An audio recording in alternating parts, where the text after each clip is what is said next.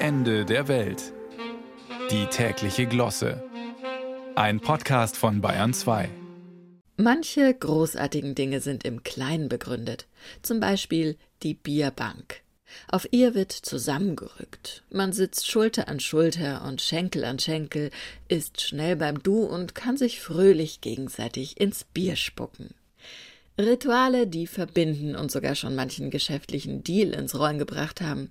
Die Bierbank ist sozialer Kit und gut für die Weltwirtschaft. Es geht also gar nicht mehr ohne. Das alles wäre aber gar nicht möglich ohne das sogenannte Klappmöbelschloss. Das ist das metallene Ding auf der Unterseite der Bank, in das man unkompliziert aber stabil die Füße der Bank einrasten lassen kann.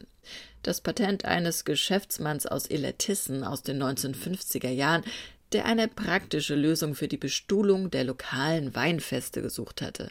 Mit dem Münchner Oktoberfest während der Olympischen Spiele 1972 wurde diese einzigartige bayerisch-praktische Geselligkeitslösung weltweit bekannt.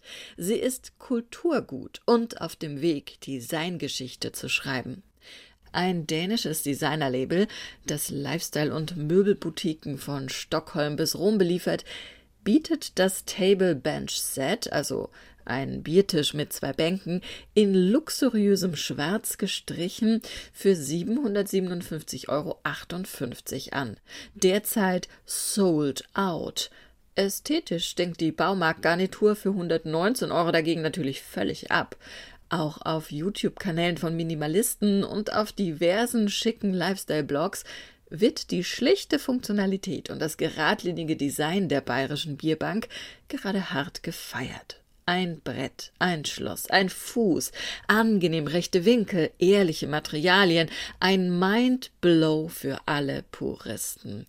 Weniger geht kaum, wenn man einfach nur sitzen will. Chris und Ellie aus New Orleans zum Beispiel sind völlig verzückt von ihrem Original Vintage German Beer Garden Table. Dieser shabby chic Used Look, diese fein ziselierten Spuren echten übergelaufenen Bierschaums, die sich in den Lack gefressen haben, unvollständige Kreise abgestellter Bierkrüge, man kann die Geschichte förmlich riechen, die an dem unaufdringlichen Möbel klebt, unbezahlbar.